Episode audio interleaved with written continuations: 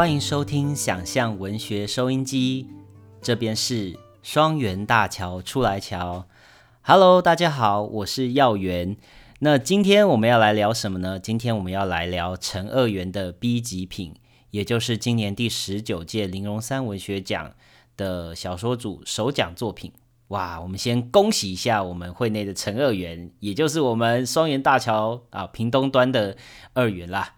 那大家可能会问，哎，今天二元怎么没有在现场呢？啊，是因为二元呢，他是一个，他是一个非常害羞腼腆的人啊。今天我们要谈谈论他的作品，他其实本人是非常非常的 害羞的这样子，所以，哎，他希望我能来聊聊，就是我自己读完这部作品，然后，呃，聊聊就是这部作品背后的故事这样子。那可能有些听众会发现啊，就是如果你是有听之前 podcast 的，会发现说耀元今天的声音怎么听起来有点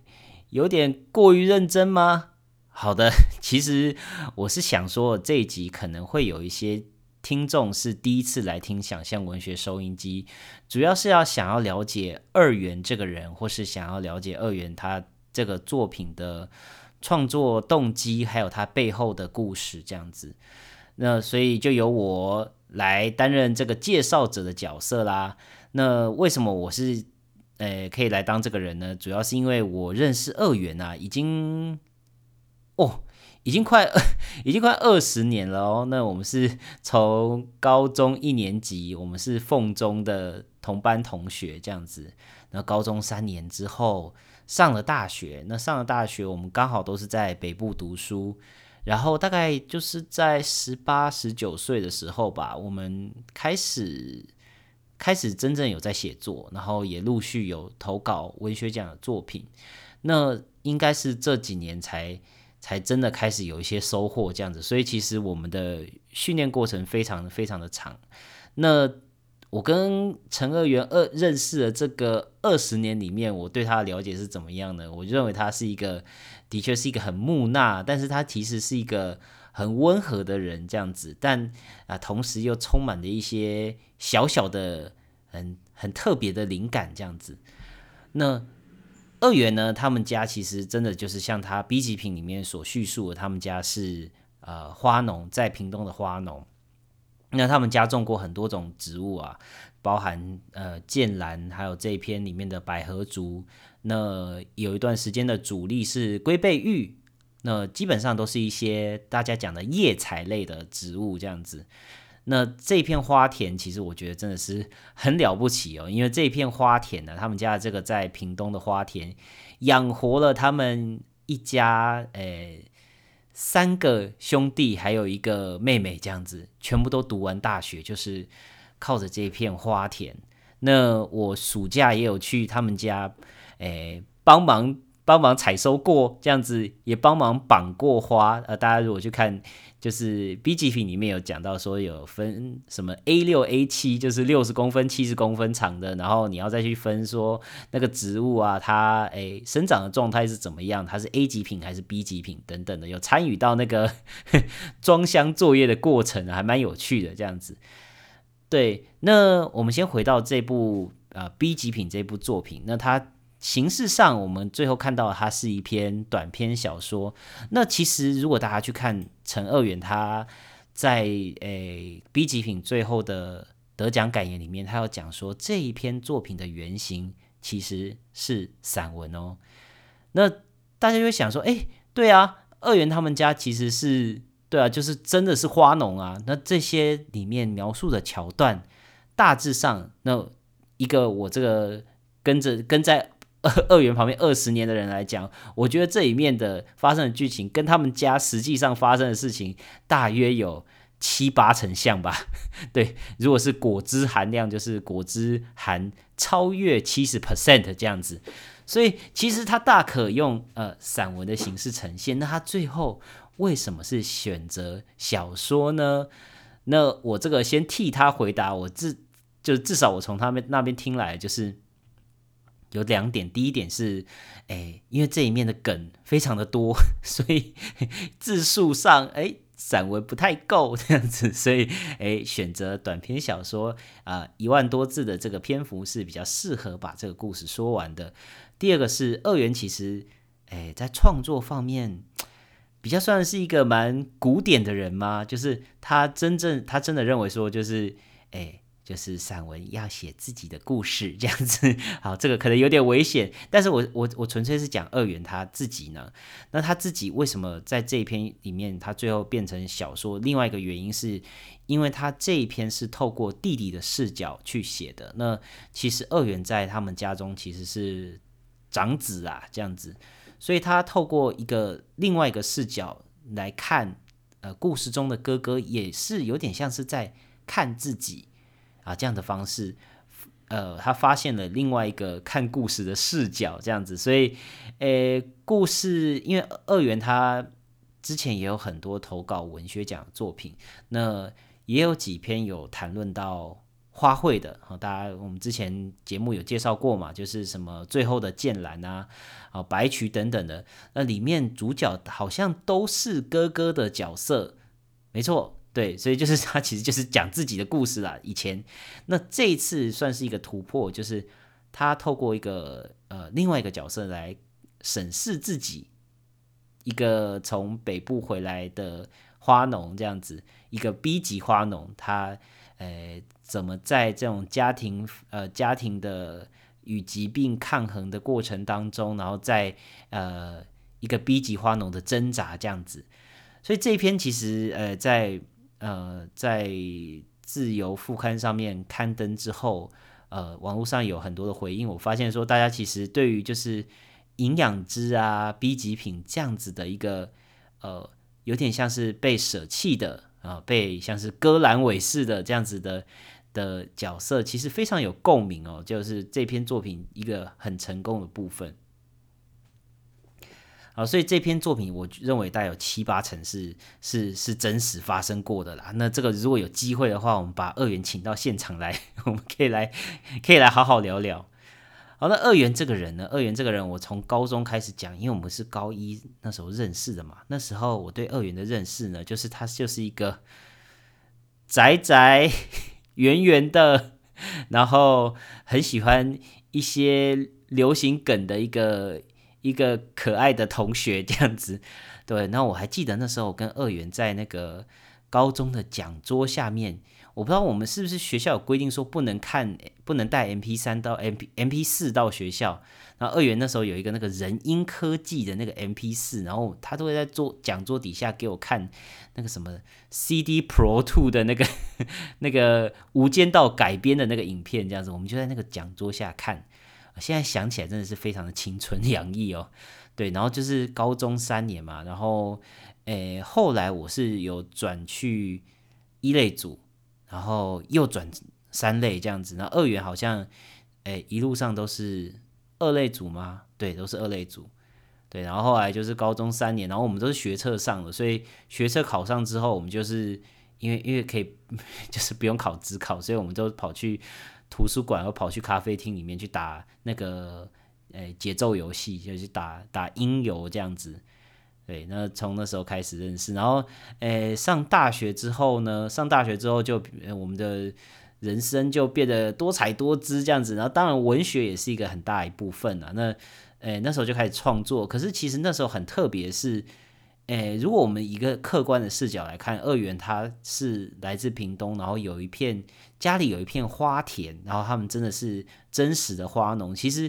任谁来想都一定觉得说，哇，这个经历一定要大写特写吧？诶，其实但是二元是一直到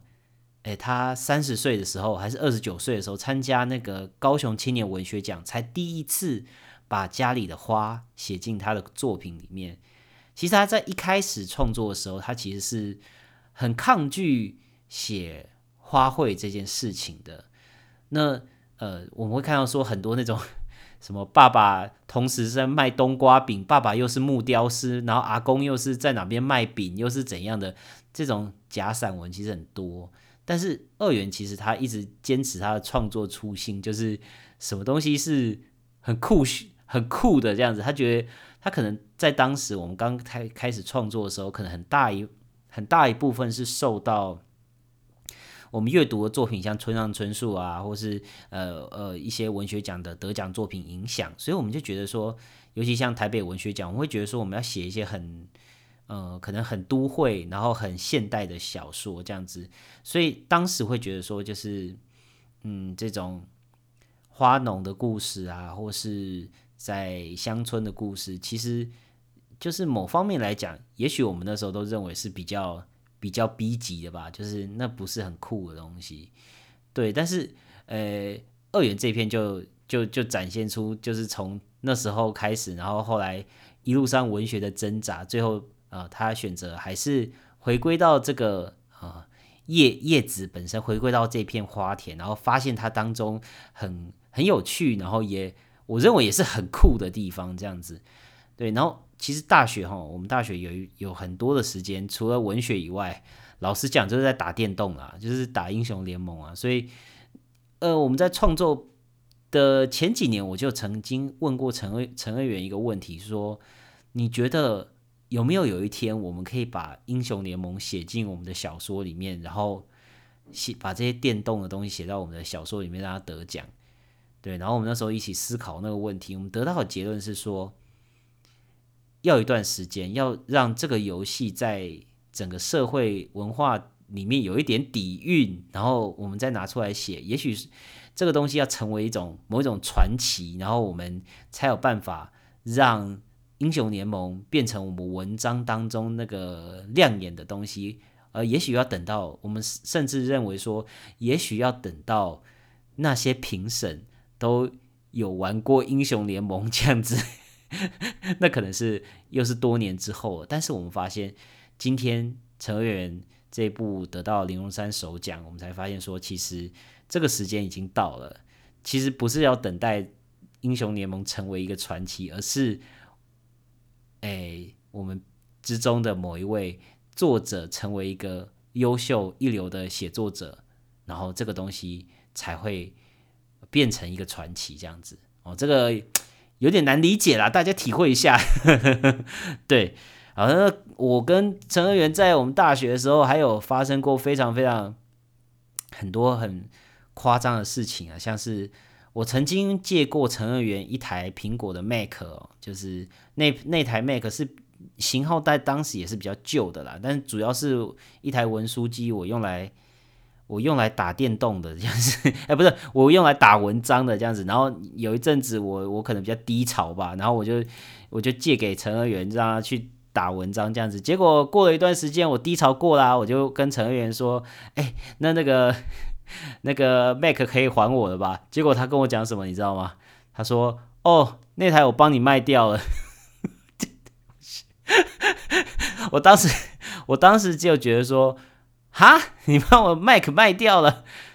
我有叫你卖吗？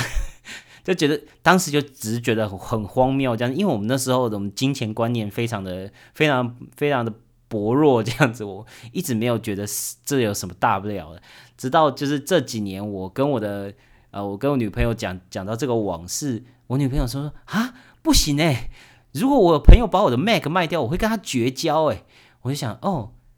对，这事情是不是有一点严重啊？这样子，然后，呃，陈二元第一次跟我道歉，就是就是有一次吃饭的时候，我女朋友问陈二元说：“你是不是有把我男朋友的 Mac 卖掉？” 他才第一次跟我道歉。我们那时候才第一次觉得，哎，这件事情好像有点不妥这样子。但其实我跟就是我们的金钱观会那么的扭曲哈，也许是因为我跟二元。当中哦，我们有太多的利益纠葛，就是有一段时间，呃，我那时候我重考考上了医学系，然后我在等开学，然后其实没事干这样子，然后就偶尔去打打打工这样子。其实大部分时间我就窝在我房间。我记得那时候有一个那个串流平台叫做 PPS，然后我就去去看很多各式各样那种经典老片这样子，什么什么蒂凡内早餐啊，或者就是那种有时候黑白电影什么的，就是。哎，IMDB 推荐的什么历史上一百部经典的电影，然后就是在 那个短短的几个月看完，但是我整个那几个月活得像个废人一样。但那时候二元那时候很认真在打工，我不知道为什么他那么是那时候那么缺钱哦。他那时候很认真在打工，然后他有在一间意大利面打意大利面店打工，然后他 中午都会带免费的意大利面来给我吃。然后我记得我有一次讲出一句很过分的话，我就说有一天要打开那个意大利面盒，他说哈。啊，怎么又是烟花女墨鱼意大利面？然后他说：“干，你知道这个在店里要卖多少钱吗？”哦，对，那间意大利面店现在已经在那个哎台北已经开了好几间分店了，好像现在去报那个二元的名字，还是可以吃到免费的意大利面这样子。对。所以我就是对陈二元这个人有很非常多的故事可以写了，他对于我应该也有非常多的故事可以写。我们之前前几天还在聊说，我们也许以后可以合出一本散文集，就是我们双元大桥的散文集这样子。对，那个那本散文集可能可能是十八禁的这样子。对对对，啊啊，那这就是我们的大学人生当中的一些小小的的故事分享给大家。那接下来就要讲到，就是二元他们家那片那片田，还有他们家发生的事情。那我一个旁观者的角度去看这些事情，其实我刚刚就讲到说，《B 级品》这部作品当中有非常多的部分是是真实故事改编。对，就是二元他爸爸就是在，诶，我记得是应该是我考上医学系不久，然后他二元毕业开始找工作那几年。发生的事情就是他二元他爸爸得了一个怪病这样子，然后是肺部的一个疾病。然后那时候，对我记得二元有问我说：“你有听过肺蛋肺泡蛋白质沉积症吗？”然后说：“哈，那是什么？”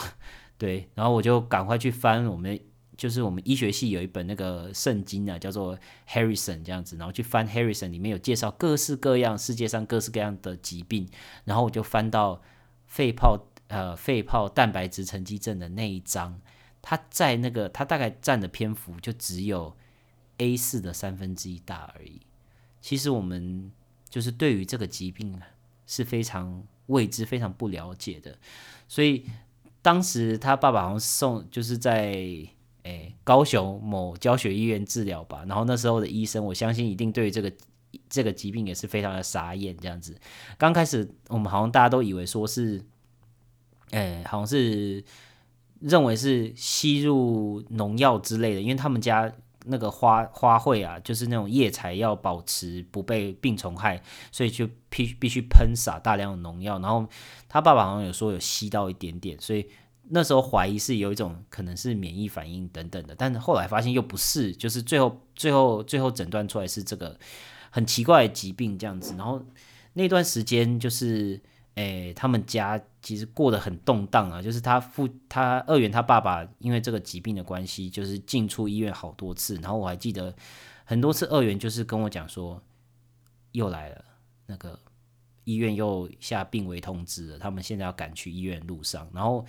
那时候我就我我也不知道要怎么安慰他，我就跟二元说，就是坦住这样子，坦住就是坦克的坦坦住，因为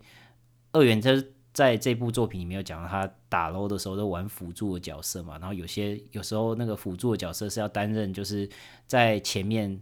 抵挡伤害，就我们讲说坦克的角色，我就跟二元讲说你要坦住，因为你弟后面还有两个弟弟，还有一个妹妹这样子，所以他们都要看你怎么表现这样子。对啊，就哎那段时间就是他们家里其实很辛苦啊，然后后来甚至他爸爸好像还有上，就是就是用上了 ECMO 这样子，最后就是。其实就是在生死关头走一回吧，然后最后其实很很感谢，就是最后就最后是康复这样子，然后回到家中。那回到家中就是他们诶也不是马上好啊，回到家中就是好还要去跟医院租借那个氧气机，然后在家中复慢慢的复健。然后那时候我就跟我们那个另外一个好朋友 Bill，那那一次应该是。诶，对，我们就去去去二元家说要帮忙这样子，要帮忙他们家的农事，呃，就是想要帮忙去采采叶子啊，帮忙去分叶子这样子。然后二元他就说 好啊，然后你们来帮忙这样子，然后我们就过去。结果我们到那边第一件做的事情是什么？就是我们我们还带我们的笔电去跟他跟他两个弟弟还有二元在他们家打 l 对，对，所以，所以我们到底有没有帮到忙呢？哦，我们就说好，没关系，我们今天晚上先打喽，打个痛快，明天早上五点，然后我们再一起下田去去帮忙。结果我们隔天，我跟 Bill 睡到九点。睡到九点，他爸爸他那个二元他妈妈来敲房门说：“哎，起来啊，我们已经从田里面回来，已经买好早餐了。”这样子，对对对，然后我们才起来。然后吃完早餐，我我有跟那个后来有去帮忙分那个叶彩啦，有去分了。真的就是像二元讲的，有一个工作桌啊，我们就坐在那边点蚊香，跟他两个弟弟在他们家的那个诶。车库里面，然后就是在那边分那个叶子啊，有就按照大小啊，然后什么十个一束绑，用一个橡皮筋绑起来这样子，然后插到那个桶子里面，再送到那个冷冻库里面。那时候好像是去采那个电信蓝叶吧，就是采电信蓝叶，就是大家可能比较知道是那个龟背玉这样子。对，然后我们去采龟背玉，然后还要拿什么很厚的棉被去去压那个叶子这样子。所以就是其实 其实啊，后来还是有帮到忙啦，不是不是纯粹去玩而已这样子。对啊，所以就是那时候去他们家，因为我在那之前就已经有去过二元家了，就是在他爸爸生病之前就已经去过去过一两次吧。对，因为在屏东还蛮远的，所以也没什么理由特别去这样。对，然后就是呃，之前去他他妈妈都会很那个。非常非常热情，大家知道吗？就南部人妈妈就是一定是很热情，然后煮一大桌菜没人吃得完的那种啊，然后弄很多好吃的东西来。但是，哎，那时候生病的时候去，他妈妈就是，哎，就没有办法那么热情。就你可以感觉到，就是他们家是在一个非常非常大的压力之下，就是因为要靠这片花田花田所产生的经济价值，然后。啊，来付这个非常沉重的这个医药费，然后又是一个这个很未知的疾病，对啊，所以这段这段这段奋斗的过程呢，在这个 B 级品里面，其实是真的是啊一个血泪的故事这样子。然后我就记得他妈妈那个表情，就是哎，就是哎，他是他是非常非常的很客气，然后很很想要好好的接待我们，但是他就是。真的很难过，然后又压力很大，这样子，对啊，所以最后最后我就觉得啊，很了不起啊！这片这片花田最后不仅养活他爸他们家啊，他们家小朋友都去读完大学，然后最后他爸爸的病也好，最后还甚甚至呃让陈二元用这片花花田得到了这个啊林鸿山文学奖这这这个文学奖作品。对，所以我我认为就是。二元他接下来还可以用这片花田，还有这些家里的这个呃非常非常非常非常多的有趣的故事，来谱写出更多呃美丽的花田啊，这样大家都可以期待一下。那我们之后有机会，也许来。也找二元来讲一下，说他这篇作品在从，例如说从散文转换成小说这段过程当中，有没有经历到什么困难，或是在技术面上他是如何去堆叠这个呃 B 级 B 级品这个意象这样子。好的，那我们这集哎就这样子。跟大家简单的介绍陈二元这个人，还有这部 B 级品这部作品，那希望大家有机会去看看。好，那我们想象文学收音机这一集就到这里结束，大家拜拜。